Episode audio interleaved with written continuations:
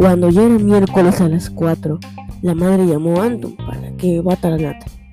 Pero él dijo que ellos no van a venir hasta las 8.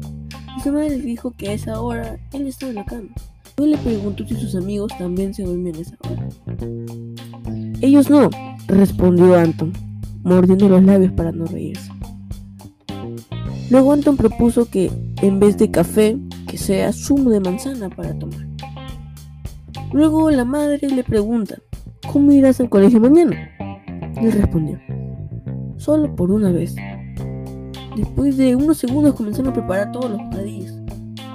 Después de un momento, Anton comió trozos de pastel que su madre había preparado porque se iba a desperdiciar. Luego su madre le entregó una jarra de cacao para que tomase. Faltaban tres horas y media para que llegaran.